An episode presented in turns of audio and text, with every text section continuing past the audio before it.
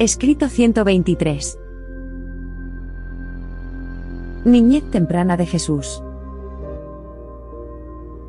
Debido a las incertidumbres y ansiedades sufridas durante su estancia en Belén, María no destetó al niño hasta que llegaron sin ningún percance a Alejandría, lugar en el que la familia pudo establecerse y llevar una vida normal.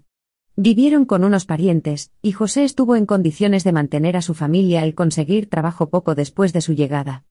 Durante varios meses, estuvo empleado como carpintero y luego fue ascendido al puesto de capataz, a cargo de un gran grupo de obreros contratados para la construcción de un edificio público, que se encontraba en aquel momento en obras. Esta nueva experiencia le dio la idea de convertirse en contratista y constructor tras su regreso a Nazaret. Durante todos estos tempranos años de la infancia de Jesús en la que era un pequeño indefenso, María estuvo siempre vigilante para que no le sucediera nada a su hijo que lo pudiera poner en peligro, o que pudiera interferir con su futura misión en la tierra. Nunca madre alguna estuvo tan entregada a un hijo como lo estaba ella. En la casa en la que Jesús vivía, había otros dos niños más o menos de la misma edad, y entre los vecinos de la cercanía, había otros seis cuyas edades se aproximaban lo suficiente a la suya como para ser unos compañeros de juego adecuados. Al principio, María trató de mantener a Jesús siempre cerca de ella.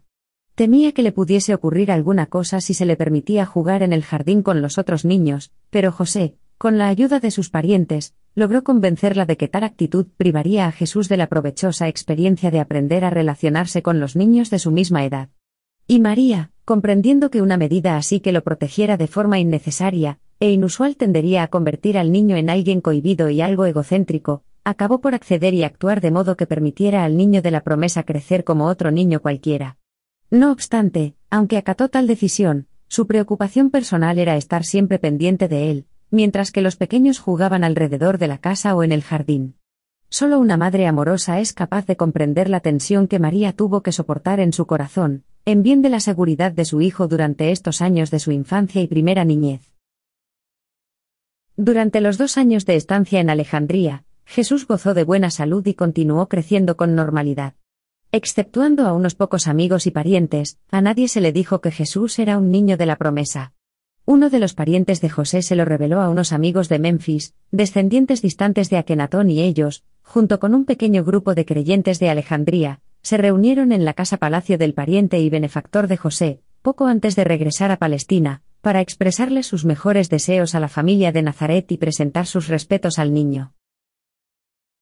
Con este motivo, los amigos allí congregados le regalaron a Jesús un ejemplar completo de la traducción al griego de las escrituras hebreas. Pero este ejemplar de los textos sagrados judíos no estuvo a disposición de José hasta que tanto él, como María declinaron de manera definitiva la invitación de sus amigos de Memphis y de Alejandría de permanecer en Egipto. Estos creyentes afirmaban que el hijo de destino podría ejercer una influencia en el mundo mucho mayor, si residía en Alejandría que si lo hacía en algún determinado lugar de Palestina. Estas opiniones retrasaron algún tiempo su partida a Palestina, una vez que recibieron la noticia de la muerte de Herodes. José y María se despidieron finalmente de Alejandría, partiendo en un barco propiedad de su amigo Israel con destino a Jope, puerto al que llegaron a finales de agosto del año 4 a.C. Desde allí, se dirigieron directamente a Belén, donde pasaron todo el mes de septiembre en consulta con amigos y parientes para decidir si debían permanecer allí o regresar a Nazaret.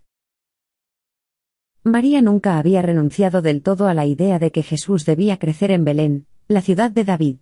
José no creía en realidad que su hijo fuese a convertirse en un rey libertador de Israel. Además, sabía que él mismo no era en verdad descendiente de David, el hecho de contarse entre los vástagos de David, se debía a que uno de sus ancestros había sido adoptado por alguien del linaje davídico. María pensaba naturalmente que el lugar más apropiado para criar al nuevo candidato al trono de David era la ciudad de David, pero José prefería arriesgarse con Herodes Antipas antes que con su hermano Arquelao. Sentía un gran temor por la seguridad del niño en Belén, o en cualquier otra ciudad de Judea, suponía que había más probabilidades de que Arquelao continuase con la política amenazadora de su padre, Herodes, a que lo hiciera Antipas en Galilea. Y aparte de todas estas razones, José era categórico respecto a su preferencia por Galilea como el mejor lugar para criar y educar al niño, pero necesitó tres semanas para vencer las objeciones de María. Para el primer día de octubre, José había persuadido a María y a todos sus amigos de que era mejor para ellos regresar a Nazaret. Por consiguiente, a principios de octubre del año 4 a.C., partieron de Belén para Nazaret por el camino de Lida y Escitópolis. Salieron un domingo por la mañana temprano. María y el niño iban montados en el animal de carga que acababan de adquirir, mientras que José y los cinco parientes que los acompañaban lo hacían a pie. Los parientes de José no estaban dispuestos a permitir que hicieran el viaje hasta Nazaret solos. Temían que fuesen a Galilea pasando por Jerusalén y el valle del Jordán, y las rutas occidentales no eran del todo seguras para dos viajeros solitarios con un niño de corta edad.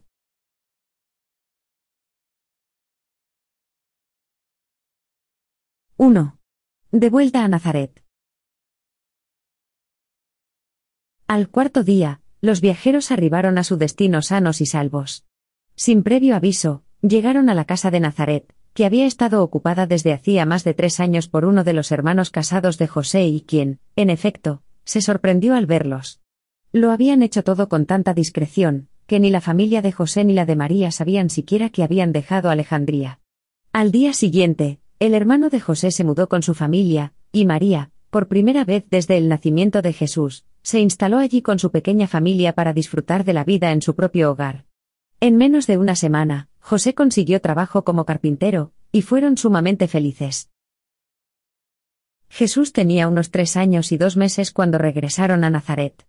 Había soportado muy bien todos estos viajes y gozaba de una excelente salud. Tener una casa propia en la que correr, y divertirse lo llenaba de alegría y de entusiasmo infantil. No obstante, echaba mucho de menos la relación con sus compañeros de juego de Alejandría. Camino de Nazaret, José había convencido a María de lo imprudente que sería divulgar entre sus amigos y parientes galileos, que Jesús era un niño de la promesa. Convinieron en evitar mencionar dicho asunto a nadie. Y ambos cumplieron muy fielmente con su palabra. Todo el cuarto año de vida de Jesús fue un periodo de un desarrollo físico normal y de una actividad mental inusual. Entretanto, había forjado una estrecha relación con un niño vecino llamado Jacob, aproximadamente de su edad. Jesús y Jacob siempre se divertían jugando juntos, y se convirtieron en grandes amigos y leales compañeros. El siguiente acontecimiento importante en la vida de esta familia de Nazaret, fue el nacimiento del segundo hijo, Santiago, al amanecer del 2 de abril del año 3 a.C. A Jesús le encantaba tener un hermano menor, y durante horas permanecía cerca de él, simplemente para observar los primeros movimientos del bebé. Fue a mediados del verano de este mismo año cuando José construyó un pequeño taller cercano a la fuente de la localidad, y del terreno donde se detenían las caravanas. A partir de entonces realizaba al día muy poca labor de carpintería. Asociados a él tenía a dos de sus hermanos y a varios otros artesanos, a quienes enviaba a trabajar mientras él permanecía en el taller, fabricando arados y yugos o realizando otros trabajos en madera. También trabajó con el cuero, la soga y la lona. Y Jesús, a medida que crecía, cuando no estaba en la escuela, repartía su tiempo casi por igual entre ayudar a su madre en las tareas del hogar, y observar a su padre trabajando en el taller, escuchando mientras tanto las conversaciones, y los comentarios de los conductores y viajeros, de las caravanas procedentes de todos los rincones de la tierra. En julio de este año, un mes antes de que Jesús cumpliera los cuatro años, una epidemia maligna de problemas intestinales, causada por el contacto con los viajeros de las caravanas, se propagó por todo Nazaret. María se alarmó tanto por el peligro que suponía aquella enfermedad epidémica para Jesús, que dispuso a sus dos hijos para el trayecto, y huyó a la casa de campo de su hermano, a varios kilómetros al sur de Nazaret en la carretera de Megido, cerca de Sarid. No volvieron a Nazaret hasta que transcurrieron más de dos meses, Jesús disfrutó bastante de la que sería su primera experiencia en una granja.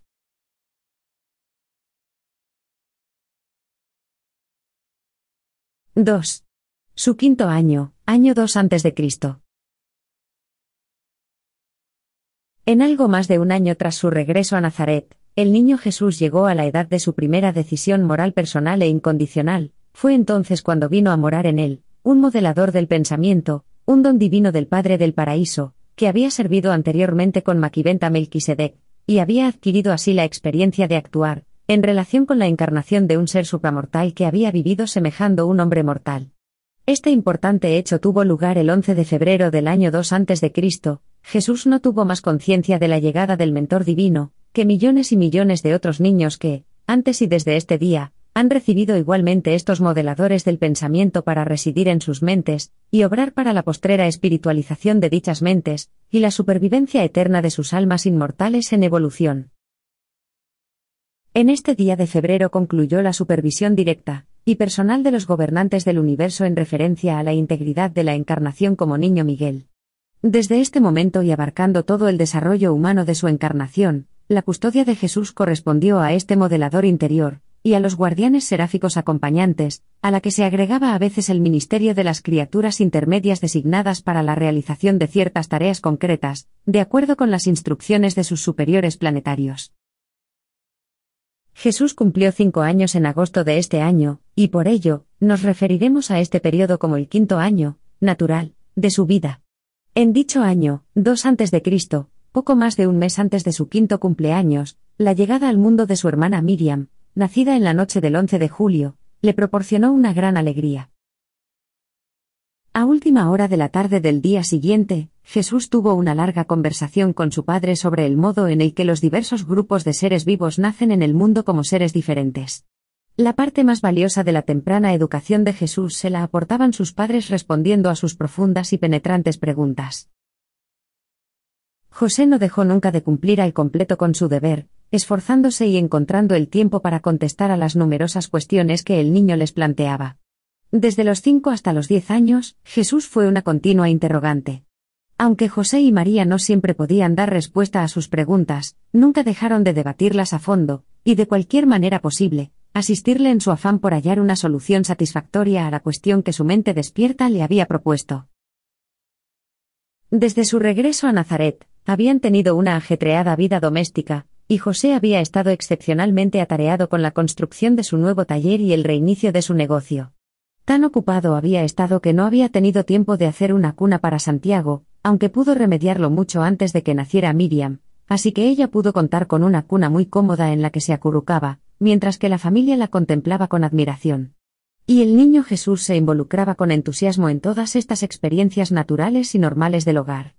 Disfrutaba enormemente de su hermano pequeño y de su hermanita, y ayudaba mucho a María a atenderlos. Existían pocos hogares en el mundo gentil de esos días, que pudiesen proporcionar a un niño una mejor formación intelectual, moral y religiosa que la que se proporcionaba en los hogares judíos de Galilea. Estos judíos seguían un programa sistemático para criar y educar a sus hijos. Dividían la vida de los niños en siete etapas. 1. El niño recién nacido, desde el primero hasta el octavo día. 2. El niño de pecho. 3. El niño destetado. 4. El período de dependencia de la madre, hasta el final del quinto año. 5. El comienzo de la independencia del niño, y en el caso de los hijos varones, la asunción de la responsabilidad del padre en su educación. 6. El adolescente y la adolescente. 7. El hombre y la mujer joven. Era la costumbre entre los judíos de Galilea, que la madre asumiera la responsabilidad de la educación de los hijos, hasta que éstos cumplieran los cinco años de edad, y si eran varones, era el padre el que se encargaba desde aquel momento de su educación. Aquel año, pues, Jesús entró en la quinta etapa de la andadura de un niño judío de Galilea, y por lo tanto, el 21 de agosto del año 2 a.C., María lo entregó formalmente a José para que prosiguiera con su educación. Si bien, aunque José tenía ahora la responsabilidad directa de la educación intelectual y religiosa de Jesús, su madre prestaba todavía atención a su formación doméstica. Le enseñó a conocer y a cuidar las parras y las flores, que crecían en las tapias del jardín que rodeaban por completo la parcela de la vivienda. María también colocó en la azotea de la casa, el dormitorio de verano, unos cajones de arena poco profundos en los que Jesús elaboraba mapas, y llegó a realizar gran parte de sus primeras prácticas de escritura en arameo, en griego y más tarde en hebreo, porque con el tiempo aprendió a leer, escribir y hablar con fluidez estas tres lenguas. Jesús, físicamente, tenía la apariencia de un niño prácticamente perfecto, y mental y emocionalmente continuaba haciendo progresos de manera normal. Tuvo su primera enfermedad leve, un ligero malestar digestivo, a finales de este año, su quinto año. Aunque José y María hablaban a menudo del futuro de su hijo mayor, si hubieseis estado allí, solamente habríais observado el crecimiento de un niño normal de aquel tiempo y lugar, sano, despreocupado, pero extraordinariamente inquisitivo.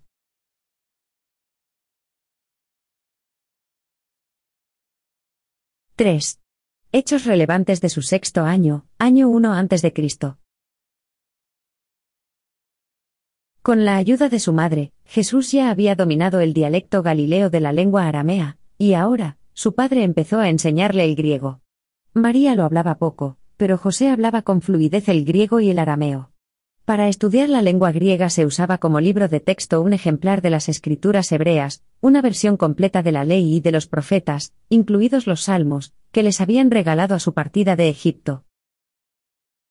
En todo Nazaret, solo había dos ejemplares completos de las escrituras en griego, y el hecho de que la familia del carpintero poseyese uno de ellos, hacía de la casa de José un lugar muy solicitado, algo que permitió a Jesús conocer, conforme crecía, una procesión casi interminable de estudiosos fervientes y de buscadores sinceros de la verdad.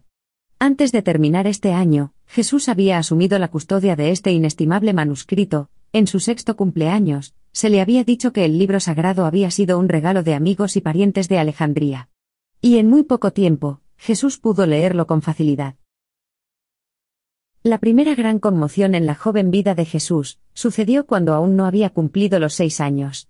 Al pequeño le parecía que su padre, o al menos su padre y su madre juntos, lo sabían todo. Imaginaos, pues, la sorpresa que se llevó este inquisitivo niño, cuando preguntó a su padre por la causa de un leve terremoto que acababa de ocurrir, y oyó que José le decía, Hijo mío, realmente no lo sé. Así comenzó una larga y desconcertante sucesión de desilusiones, en la que Jesús descubrió que sus padres terrenales no tenían la sabiduría ni el conocimiento de todas las cosas. El primer pensamiento de José fue decirle a Jesús, que Dios había causado el terremoto, pero un momento de reflexión lo hizo percatarse de que una respuesta de tal naturaleza, provocaría de inmediato otras preguntas aún más embarazosas. Resultaba muy difícil contestar a las preguntas que formulaba Jesús, incluso a una edad muy temprana, sobre los fenómenos físicos o sociales, diciéndole sin más que el responsable era Dios o el diablo. En consonancia con las creencias arraigadas en el pueblo judío, Hacía tiempo que Jesús estaba dispuesto a aceptar la doctrina de los buenos y de los malos espíritus, como una posible explicación de los fenómenos mentales y espirituales, pero muy pronto llegó a estar dudoso de que estas influencias invisibles fueran responsables de los sucesos físicos del mundo natural. Antes de que Jesús cumpliera los seis años de edad, a comienzos del verano del año 1 a.C., Zacarías, Elizabeth y su hijo Juan, vinieron a visitar a la familia de Nazaret. Jesús y Juan disfrutaron mucho durante este encuentro, el primero del que tenían memoria. Aunque los visitantes solo podían quedarse unos días, los padres hablaron de muchas cosas, incluyendo los planes para el futuro de sus hijos. Mientras se ocupaban de esto, en la azotea de la casa los niños jugaban en la arena con trozos de madera, y como hacen los niños, se divertían de muchas distintas maneras. Tras conocer a Juan, que venía de las cercanías de Jerusalén, Jesús empezó a manifestar un excepcional interés por la historia de Israel, y comenzó a querer informarse con gran detalle sobre el significado de los ritos del sábado, los sermones de la sinagoga y las fiestas conmemorativas periódicas. Su padre le explicó el significado de todas estas festividades estacionales. La primera era la fiesta de las luminarias, a mediados del invierno, que duraba ocho días, la primera noche encendían una vela y cada noche sucesiva añadían una nueva. Con esto se conmemoraba la consagración del templo una vez que Judas Macabeo restaurara los oficios mosaicos. A continuación venía la celebración de Purim, a principios de la primavera, la fiesta de Esther, y de la liberación de Israel gracias a ella. Le seguía la solemne Pascua, que los adultos celebraban en Jerusalén siempre que fuese posible, entre tanto en el hogar los niños recordaban que no se podía comer pan con levadura en toda la semana. Luego venía la fiesta de los primeros frutos, la recogida de la cosecha, y por último, la más solemne de todas, la fiesta del Año Nuevo, el día de la expiación. Aunque algunas de estas celebraciones y prácticas eran difíciles de comprender para la joven mente de Jesús, las examinaba seriamente y luego participaba plenamente, y con alegría en la fiesta de los tabernáculos, el período de las vacaciones anuales de todo el pueblo judío, la época en la que acampaban en casetas hechas de ramas, y se entregaban al júbilo y al placer. Durante este año, José y María tuvieron dificultades con Jesús acerca de sus oraciones. Persistía en dirigirse a su Padre Celestial como si estuviera hablando con José, su Padre terrenal. Este alejamiento de las formas más solemnes y reverentes de comunicación con la deidad, resultaba algo desconcertante para sus padres, en especial para su madre, pero no podían persuadirlo de que cambiara, decía sus oraciones tal como le habían enseñado, tras lo cual insistía en tener una pequeña charla con mi Padre que está en los cielos. En junio de este año, José cedió el taller de Nazaret a sus hermanos, y comenzó formalmente a trabajar como constructor. Antes de finalizar el año, los ingresos de la familia se habían más que triplicado. Nunca hasta después de la muerte de José, conocería de nuevo la familia de Nazaret la acuciante pobreza. La familia creció cada vez más, y gastaron mucho dinero en educación adicional y en viajes, pero los ingresos en aumento de José, siempre se mantenían a la altura de los crecientes gastos. Durante los años que siguieron, José hizo muchos trabajos en Caná, Belén, de Galilea, Magdala, Naín, Séforis, Cafarnaum, y Endor, al igual que muchas construcciones en Nazaret y sus alrededores. Como Santiago había crecido lo suficiente como para ayudar a su madre en los quehaceres domésticos, y en el cuidado de los niños más pequeños, Jesús a menudo hacía viajes con su padre a estas ciudades y aldeas vecinas. Jesús era un observador penetrante y adquirió muchos conocimientos prácticos en estos viajes fuera de su hogar, acumulaba diligentemente conocimientos relacionados con el hombre, y su modo de vivir en la tierra. Ese año, Jesús hizo grandes progresos para adaptar sus fuertes sentimientos e impulsos a las exigencias de la cooperación familiar y de la disciplina del hogar. María era una madre amorosa, pero bastante estricta en cuanto a la disciplina. En muchos aspectos, sin embargo, era José quien ejercía la mayor ascendencia sobre Jesús, porque solía sentarse con el muchacho para explicarle íntegramente los verdaderos y fundamentales motivos, por los que era necesario disciplinar, y coartar los deseos personales para contribuir al bienestar y la tranquilidad de toda la familia. Cuando se le explicaba la situación, Jesús siempre cooperaba inteligentemente y de buen grado con los deseos paternos y las reglas familiares. Cuando su madre no precisaba su ayuda en la casa, Jesús pasaba una gran parte de su tiempo libre en estudiar las flores, y las plantas durante el día y las estrellas por la noche. Tenía la problemática afición de tenderse de espaldas, y contemplar con admiración los cielos estrellados mucho después de la hora habitual de acostarse en esta bien organizada casa de Nazaret.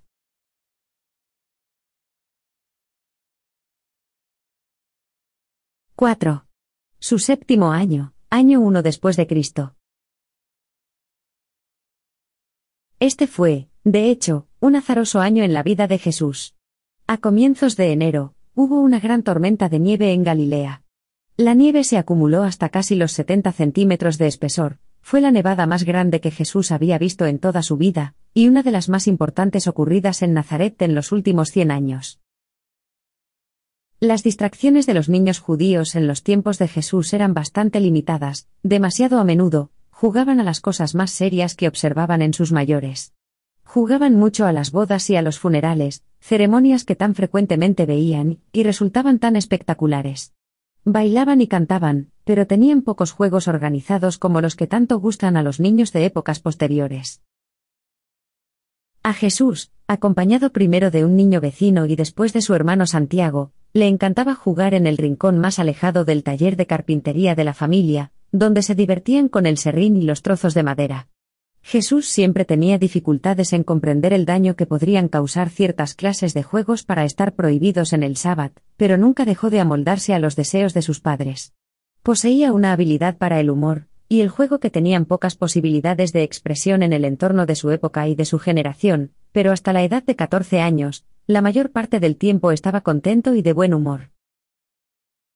María poseía un palomar encima del establo que estaba contiguo a la casa, y usaban los beneficios de la venta de las palomas como fondo especial de caridad, que Jesús administraba una vez que deducía el diezmo, y se lo entregaba al empleado de la sinagoga. Hasta ese momento, el único verdadero accidente que tuvo Jesús, fue una caída por las escaleras de piedra del patio trasero que conducían al dormitorio cubierto de lona. Ocurrió en julio, durante una inesperada tormenta de arena procedente del este. Los vientos cálidos que transportaban ráfagas de arena fina, soplaban generalmente durante la estación de las lluvias, particularmente en marzo y abril.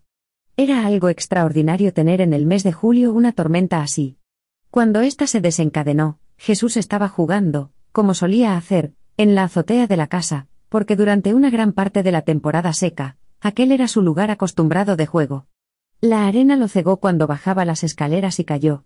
Después de este accidente, José construyó una balaustrada, a ambos lados de la escalera. De ningún modo podía haberse prevenido este accidente.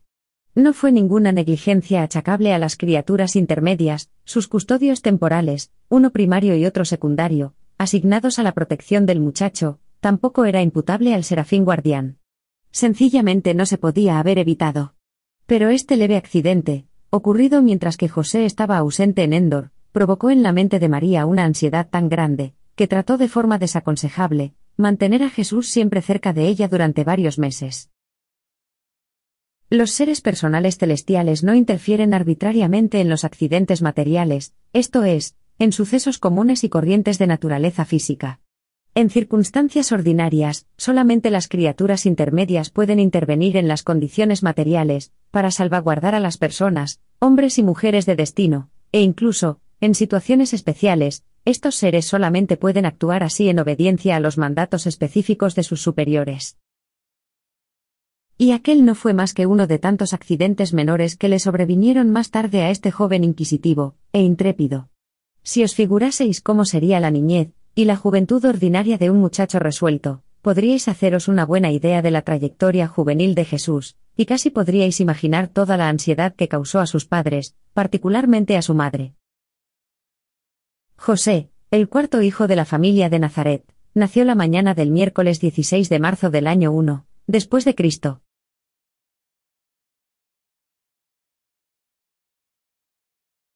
5. Sus años escolares en Nazaret. Jesús tenía en este momento siete años, la edad en la que los niños judíos daban comienzo a su educación formal en las escuelas de la sinagoga. Por consiguiente, en agosto de este año comenzó su agitada vida escolar en Nazaret. El muchacho ya leía, escribía y hablaba con soltura dos idiomas, el arameo y el griego. Ahora tenía ante sí la tarea de aprender a leer, escribir y hablar la lengua hebrea. Y estaba realmente deseoso de empezar la nueva vida escolar que tenía por delante. Durante tres años, hasta que cumplió los diez años, asistió a la escuela elemental de la sinagoga de Nazaret, en la que estudió los rudimentos del libro de la ley, tal como estaba redactado en la lengua hebrea. Y, durante los tres años siguientes, acudió a la escuela superior, teniendo que memorizar, por el método de repetición en voz alta, las enseñanzas más profundas de la ley sagrada. Se graduó de esta escuela de la sinagoga durante su décimo tercer año, y los rectores de la sinagoga se lo entregaron a sus padres, educado como un hijo del mandamiento. De ahí en adelante, sería un ciudadano responsable de la comunidad de Israel, lo que conllevaba su asistencia a la Pascua en Jerusalén, como así hizo, participando ese año en su primera Pascua, en la compañía de su padre y su madre. En Nazaret, los alumnos se sentaban en el suelo formando un semicírculo, mientras que su profesor, el Hazán, un funcionario de la sinagoga, se sentaba frente a ellos. Empezaban por el libro del Levítico, pasaban luego al estudio de los demás libros de la ley, siguiéndoles el estudio de los profetas y de los salmos. La sinagoga de Nazaret disponía de un ejemplar completo de las escrituras en hebreo.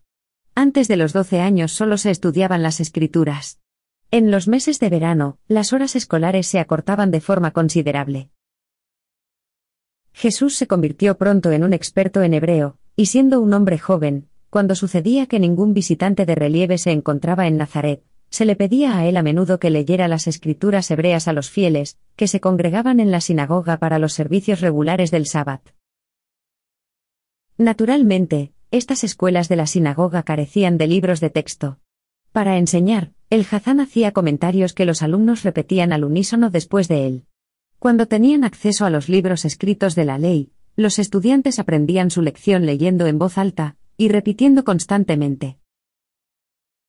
Después, además de la escolarización formal, Jesús empezó a tomar contacto con la naturaleza humana de todos los rincones del mundo, ya que por la tienda de reparaciones de su padre, pasaban hombres de numerosos lugares. Cuando era mayor se mezclaba libremente con las caravanas que se detenían cerca de la fuente para descansar y comer.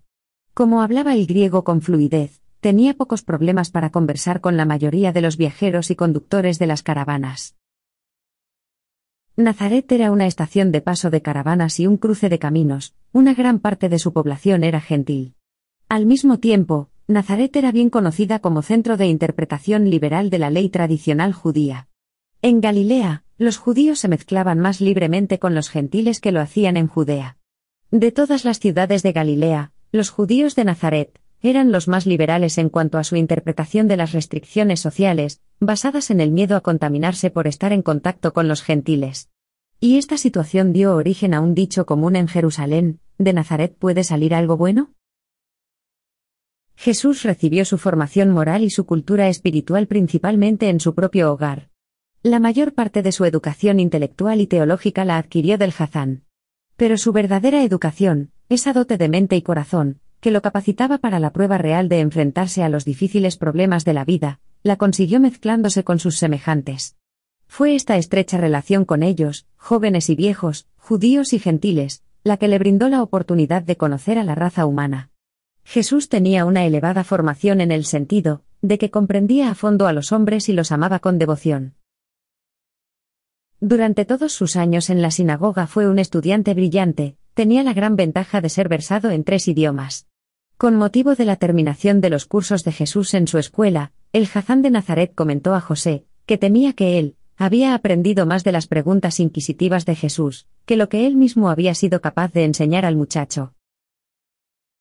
Durante todo el curso de sus estudios, Jesús aprendió mucho y le sirvieron de gran inspiración los sermones regulares del sábado, que se daban en la sinagoga.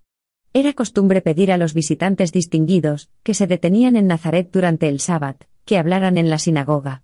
Conforme crecía, Jesús oía cómo exponían sus ideas muchos grandes pensadores de todo el mundo judío, al igual que otros judíos escasamente ortodoxos, ya que la sinagoga de Nazaret, era un centro avanzado liberal del pensamiento y de la cultura hebrea. Al ingresar en la escuela a los siete años, en aquella época los judíos acababan de promulgar una ley sobre la educación obligatoria, era costumbre que los alumnos escogieran su texto de cumpleaños, una especie de regla de oro, que los guiaría a lo largo de sus estudios, y que a menudo tenían que desarrollar en el momento de graduarse a la edad de trece años. Jesús optó por un texto sacado del profeta Isaías El Espíritu del Señor Dios está sobre mí, porque me ha ungido el Señor. Me ha enviado a predicar buenas noticias a los mansos, a vendar a los quebrantados de corazón, a proclamar libertad a los cautivos, y a liberar a los prisioneros espirituales. Nazaret era uno de los veinticuatro centros sacerdotales de la nación hebrea. Pero el clero de Galilea era más liberal en su interpretación de las leyes tradicionales que los escribas y rabinos de Judea. Y en Nazaret eran también más liberales, en cuanto a la observancia del sábado. José tenía, pues, la costumbre de llevar a Jesús de paseo las tardes del sábado, una de sus excursiones preferidas era la subida a la alta colina cercana a su casa, desde la que podían disfrutar de una vista panorámica de toda Galilea. Al noroeste, en los días claros, podían ver la alargada cima del monte Carmelo asomándose al mar, Jesús escuchó muchas veces a su padre contar la historia de Elías, uno de los primeros de la larga lista de profetas hebreos, que reprobó a Acab y desenmascaró a los sacerdotes de Baal. Al norte, el monte Hermón alzaba su pico nevado con un esplendor majestuoso, dominando el horizonte con sus más de 900 metros de laderas superiores, que relucían con la blancura de las nieves perpetuas. A lo lejos, por el este, podían percibir el valle del Jordán, y más allá, las colinas rocosas de Moab. También hacia el sur y el este, cuando el sol brillaba sobre sus muros de mármol, podían ver las ciudades grecorromanas de la Decápolis, con sus anfiteatros y sus pretenciosos templos. Y, cuando se quedaban para mirar la puesta de sol, podían divisar al oeste los barcos de vela en el lejano Mediterráneo. Jesús podía observar las filas de caravanas, que acudían y salían de Nazaret, en cuatro direcciones y, hacia el sur, podía divisar la amplia y fértil llanura de Esdraelón, que se extendía hacia el monte Gilboa y Samaria. Cuando no escalaban las alturas para contemplar el paisaje lejano, paseaban por el campo y estudiaban la naturaleza en sus diferentes formas de manifestación de acuerdo a las estaciones. Aparte de la que había recibido en el hogar familiar, la formación más temprana de Jesús estaba relacionada con su contacto reverente y comprensivo con la naturaleza. Antes de cumplir los ocho años de edad, Jesús era conocido por todas las madres y mujeres jóvenes de Nazaret, que habían coincidido y hablado con él en la fuente, situada no lejos de su casa, y que era uno de los centros sociales de encuentro, y de comentarios de toda la ciudad. Este año, Jesús aprendió a ordeñar la vaca de la familia, y a cuidar de los demás animales. Durante este año y el siguiente, también aprendió a hacer queso y a tejer. Cuando cumplió los diez años era un experto tejedor. Sobre esta época, Jesús y Jacob, el muchacho vecino, se convirtieron en grandes amigos del alfarero que trabajaba cerca de la fuente, y mientras observaban los hábiles dedos de Natán moldeando la arcilla en el torno, muchas veces ambos estaban determinados a ser alfareros cuando crecieran. Natán sentía un gran cariño hacia los muchachos, y a menudo, les daba arcilla para que jugaran, procurando estimular su imaginación creativa animándoles a que compitieran en la modelación de objetos y animales diversos.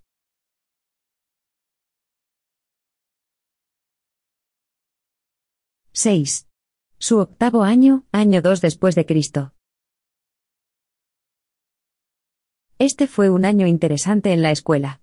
Aunque Jesús no era un estudiante extraordinario, sí era un alumno perseverante, y pertenecía al tercio más avanzado de la clase, realizaba tan bien sus tareas que durante una semana al mes, se le eximía de la asistencia a la escuela.